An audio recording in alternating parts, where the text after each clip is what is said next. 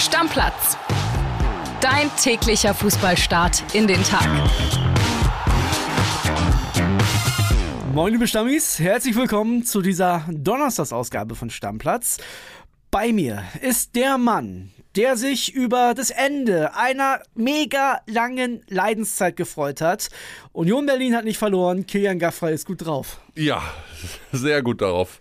Zum ersten Mal seit 74 Tagen endlich wieder was zu bejubeln gehabt. Ich freue mich sehr drüber. Und auch vielen Dank an viele von euch da draußen, die mitgelitten haben die letzten Wochen und gestern dann zahlreich auch Nachrichten geschrieben haben, dass sie sich sehr für mich mitgefreut haben. Ja, zahlreiche Freunachrichten für dich. Äh, über andere zahlreiche Nachrichten sprechen wir später noch, denn der BVB wird heute auf jeden Fall nochmal ein Thema in dieser Folge. Bevor wir zu denen kommen, sprechen wir aber über deinen Champions League-Tag. Union Berlin Achtungserfolg, holt den Punkt in Neapel, der vielleicht für in Sachen Europa League noch Gold wert sein könnte, Kili, denn in der Champions League ist es auf jeden Fall vorbei ja generell auch viel mehr wert ist, als nur die Möglichkeit noch zu haben, in der Europa League weiterzukommen. Wenn du gesehen hast, wie die Mannschaft dann die letzten Minuten der Nachspielzeit, gerade die, die dann draußen noch dabei waren, mitgefiebert haben, wie sie sich auch gefreut haben. Bonucci hatte ein breites Grinsen überm Gesicht, alle haben sich abgeklatscht, abgefeiert. Also das hat mir auch gezeigt, da ist Leben in der Truppe, die halten zusammen, die geben weiter Gas.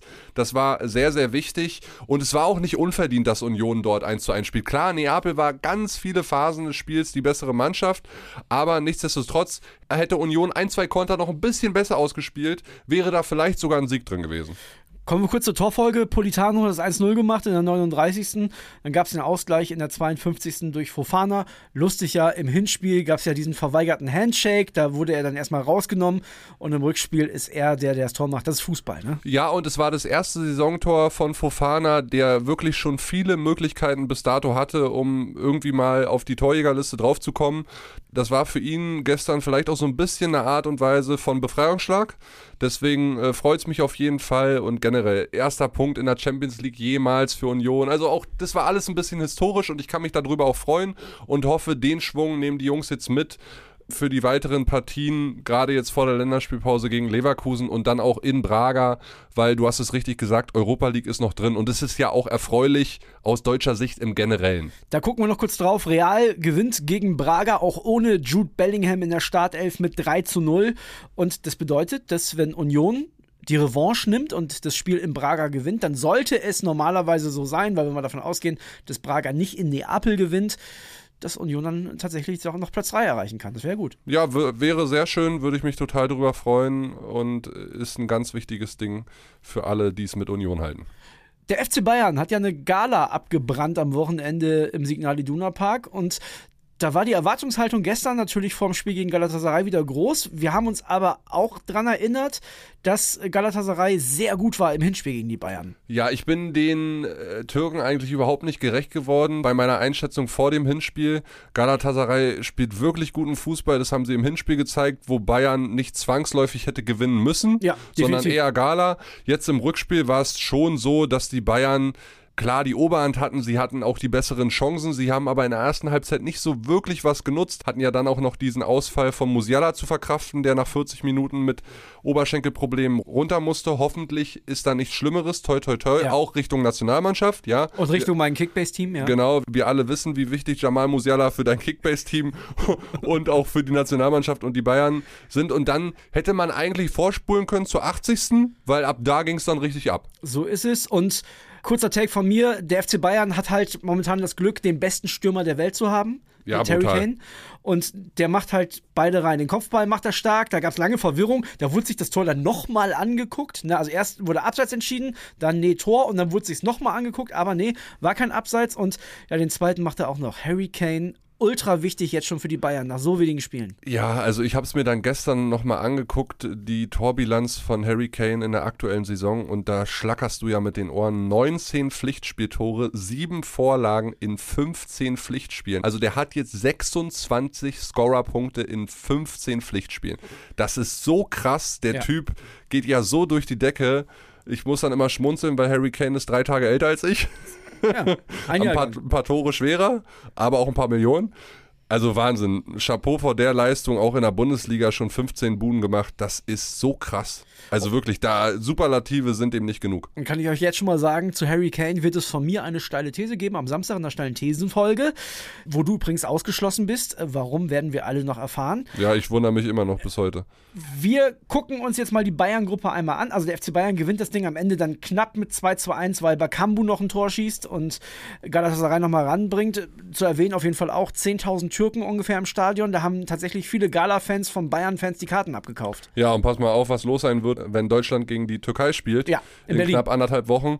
Das wird dann nochmal äh, stimmungstechnisch nochmal viel krasser als das, was wir gestern Abend da in München gesehen haben. Und für Galatasaray ist in der Gruppe noch alles drin, denn es gab eine große Überraschung in Kopenhagen. 4-3 gewinnt der FC Kopenhagen gegen Manchester United, lagen schon 2-0 hinten, dann gab es Rot für Rashford.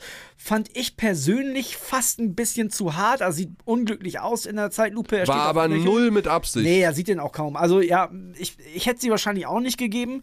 Und dann machen die vor der Halbzeit noch das 2-2 äh, Kopenhagen. Vogelwild auch, ja. Das, den Anschlusstreffer in der 45. Minute, den 2-2-Ausgleichtreffer 45. plus 9. Also Kopenhagen ist da wirklich spektakulär zurückgekommen. Und da hat man eigentlich so gedacht, zur Pause, ja, das bricht jetzt das Spiel von Man United irgendwie ein bisschen. War aber nicht so, gehen dann in Führung. Und dann kommt wieder so eine kuriose Schlussphase von Kopenhagen. Ja, 83. 3-3, 84. 4-3. Am Ende gewinnt Kopenhagen. Kiel, Was sagen, da los war dann, ey, krass. Wir gucken uns alle Ergebnisse nochmal an. Also Sociedad gewinnt gegen Benfica Lissabon mit 3 zu 1. Neapel Union haben wir drüber gesprochen, 1 zu 1. Weiter geht's mit der Partie Bayern gegen Galatasaray 2 zu 1. Arsenal gewinnt 2 zu 0 gegen den FC Sevilla. Das war auch ein sehr, sehr verrücktes Spiel. Der FC Sevilla am Ende Expected Goals 0,03. Hm. Die haben einmal aufs Tor geschossen im ganzen Spiel. Also war wirklich richtig schwach. Dann hatten wir äh, Kopenhagen, haben wir gerade drüber gesprochen, gegen Man United 4-3. PSW Eindhoven gegen Lens 1-0, also PSW, die Holländer sich durchgesetzt. Salzburg gegen Inter 0 zu 1, später Elfmeter von Lautaro Martinez und Real gegen Braga haben wir drüber gesprochen, 3 zu 0. Und André, ich würde gerne am Ende dieser Champions League Woche einmal bilanzieren, wie gut es denn für unsere deutschen Mannschaften in der Königsklasse läuft. Bayern Tabellenführer, der BVB Tabellenführer, RB Leipzig als Zweiter schon durch und Union hat noch die Chance auf die Europa League. Und wenn ich mal gucke auf das nächste Jahr, wo die Champions League ja reformiert wird und es dann bedeutet, 36 Teams statt 32, unter anderem zwei Teams werden vergeben über das UEFA-Ranking, heißt die beiden besten Nationen bekommen noch einen Teilnehmer on top. Das wäre dann für die Bundesliga der fünfte Platz dann. Und es ist momentan ja so, dass wir so gut dastehen in diesem Ranking, weil wir auf Platz 2 sind hinter der Premier League, dass es allen uns nur zu wünschen ist, dass so viele Vereine wie möglich überwintern in der Champions League oder dann eben in der Europa League. Und ganz den Deckel drauf machen auf die Champions League können wir noch nicht, denn wir haben wirklich erstaunlich viele Nachrichten bekommen zu unserer Folge von gestern. Da haben der Podcast Papa und ich über Borussia Dortmund gesprochen und wir haben gesagt, die haben nicht die Sterne vom Himmel gespielt und Newcastle überraschend schwach gewesen. Das teile ich immer noch. Also Dortmund hat ein gutes Spiel gemacht, keine Frage, aber Newcastle hat mich schon enttäuscht. Die waren auch in Mailand schon sehr schlecht. Aber viele von euch haben gesagt, nee, der BVB kommt in dieser Folge einfach zu schlecht weg. Das muss man dann auch mal sagen. Und klar, wir halten das aus, ist ja normal. Und nicht nur ihr habt es gesagt, sondern auch unser BVB-Reporter. Der hat sich die Folge angehört, Jonas Ortmann. Hört mal rein, was der uns für eine Sprachnachricht geschickt hat. André, André, André. Nach einigen Hinweisen von Dortmund-Fans habe ich mir eure Passage über den BVB zum Newcastle-Spielen auch nochmal ganz genau angehört. Ja, und ich muss sagen, da stimme ich äh, einigen Dortmund-Fans zu, die sagen, da kommt die Borussia aber deutlich zu schlecht weg nach einem 2-0 Champions League gegen Newcastle. Denn ja, auch wir haben Newcastle sehr schwach gesehen. Gerade im ersten Durchgang hat man sich ja eigentlich fast ein bisschen Kick and Rush gespielt vorne auf Wilson, der noch ausgewechselt wurde. Und man hatte mit Gordon und Almiron eigentlich so die besten, die besten Jungs auf der Bank der, für die Offensive. Aber trotzdem, Borussia, finde ich, hat ein gutes Spiel gemacht. Man muss Newcastle auch erstmal so aus dem Spiel nehmen. Nachher hatte Eddie Howe, der Trainer, ja auch gesagt, Dortmund hat das beste Newcastle nicht gesehen. Ja, das liegt aber auch daran, dass Dortmund sie nicht zur Entfaltung kommen lassen hat. Und ich finde, da muss man die Leistung in der Champions League-Gruppe auch nicht unbedingt schmälern. Gerade im Vergleich zu den Leipzigern, wie ich finde, die ihr sehr gelobt hattet, aber die haben mit Verlauf Verlaub, ich finde, Roter Stern Belgrad ist jetzt nicht die Top-Adresse in Europa. 2 zu 1 gewonnen. Ja, und ich finde das nochmal zur Einordnung. Man darf natürlich nicht vergessen, Dortmund hat am Wochenende 4 zu 0 gegen Bayern verklatscht, aber trotzdem dann gegen Newcastle eine gute Reaktion gezeigt. Und äh, definitiv darf man da nicht überdrehen. Aber das verdient Respekt und in der Gruppe muss man sich erstmal so zweimal gegen Newcastle durchsetzen, die, ja, du hast es auch gesagt, Sechster in der Premier League sind und letztes Jahr verdient in die Champions League eingezogen sind, äh, wo ganz, ganz viele Millionen hinterher stecken. Also ich glaube, ja, da muss man sich nicht verstecken, wenn man da auch gegen eine schwächere Mannschaft dann äh, den direkten Vergleich so klar gewinnt. Liebe Grüße, bis bald. Ciao. Ja, Kili, diesen Leipzig-Vergleich in Belgrad musst du auch erstmal gewinnen. Und ja, die Gruppe von Leipzig ist natürlich schwächer als die vom BVB. Das haben wir gestern aber auch gesagt. Aber ja, sollte der BVB zu schlecht weggekommen sein? Okay. Ich glaube, die BVB-Fans erleben in diesem Jahr, ja, Viele sind vielleicht auch so ein bisschen ungeduldig nach dieser verpassten Meisterchance. Dann äh, gehen sie mit Kritik von außen doch zu harsch um. Selber sind sie aber auch nicht so richtig zufrieden, weil spielerisch ja jetzt wirklich nichts ist, was einem vom Hocker haut. Klar, die Ergebnisse sind da und ich hatte ja auch gesagt im aber Vorfeld. Das, das, das, haben wir übrigens gestern auch gesagt. Das war ja wieder dieses alte Dortmund vor dem Bayern-Spiel. Zwar nicht sexy, aber sehr erfolgreich. Ja, und das ist ja dann auch okay, aber das kann man ja dann auch klar benennen. Und wie gesagt, ich hatte ja auch gesagt, ich möchte gerne eine Reaktion sehen, die habe ich gesehen. Newcastle haust du mal nicht so eben weg, ja. ne? das muss man auch sagen. Und dass du in dieser Gruppe nach vier Spieltagen auf Platz 1 bist mit PSG, AC Mailand und halt Newcastle, ist halt auch schon bockstark. Das ist richtig stark. Und also ich finde auch, es ehrt jeden BVB-Stammi, der seinen Verein verteidigt. Ich kenne das, mir tut das auch weh. Muss aber auch dazu sagen, dass wirklich die aller, aller, allermeisten Nachrichten auch sehr respektvoll von euch waren. Ne? Ja. Ihr habt da geschrieben, wir sind da nicht einer Meinung und denkt da nochmal drüber nach. Und ja, und wenn Orti es auch noch sagt und die Nachrichten bekommen, dann scheint auch etwas dran zu sein. Ja, und das machen wir hier nicht anders, André. Wenn wir unterschiedlicher Meinung sind, sagen wir uns das auch, auch ja. im Podcast. Und es kommt äh, ja sehr häufig auch vor.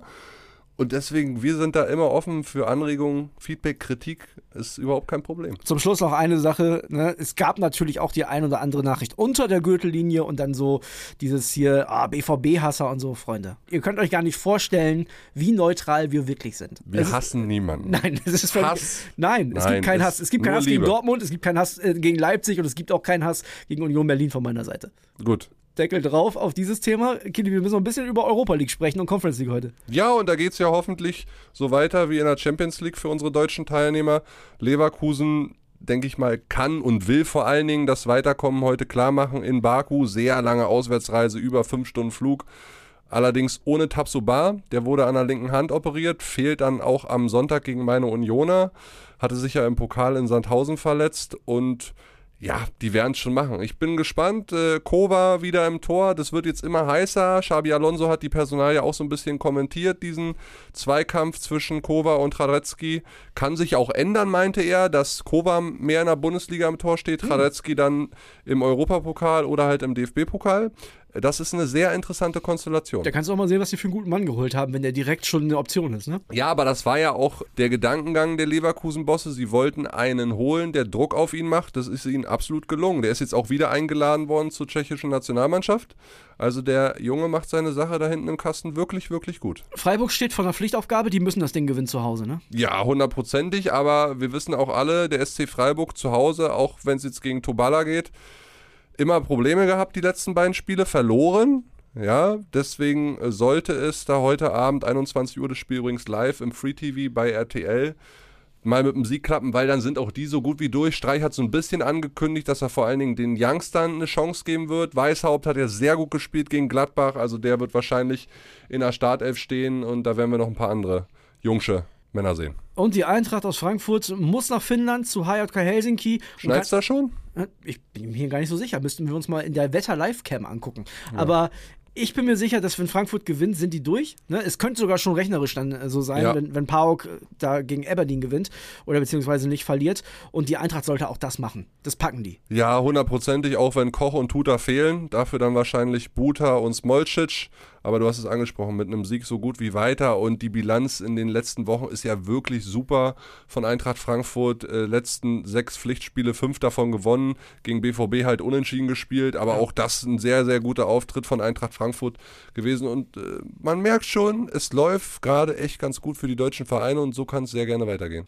Ein Thema haben wir am Ende noch und da geht es um den VfB Stuttgart. Die erwarten einen extrem wichtigen Mann zurück. Ja, und damit ist das Ganze auch für alle BVB-Fans Fans interessant, weil Stuttgart und der BVB treffen ja am Samstag um 15.30 Uhr aufeinander. Mhm. Serhu Gerassi gestern wieder im Training gewesen, zwar noch nicht im Mannschaftstraining, hat noch Einzelrunden gedreht mit Ball am Fuß, viele Stabi-Übungen gemacht, viele Sprints haben unsere Reporter berichtet, auch ein paar Abschlüsse geübt, wovon sehr, sehr viele drin gewesen sein sollen. Also den Torriecher hat er in der Verletzungszeit nicht verloren. Es sieht alles so aus, als könnte er von der Bank kommen am Samstag.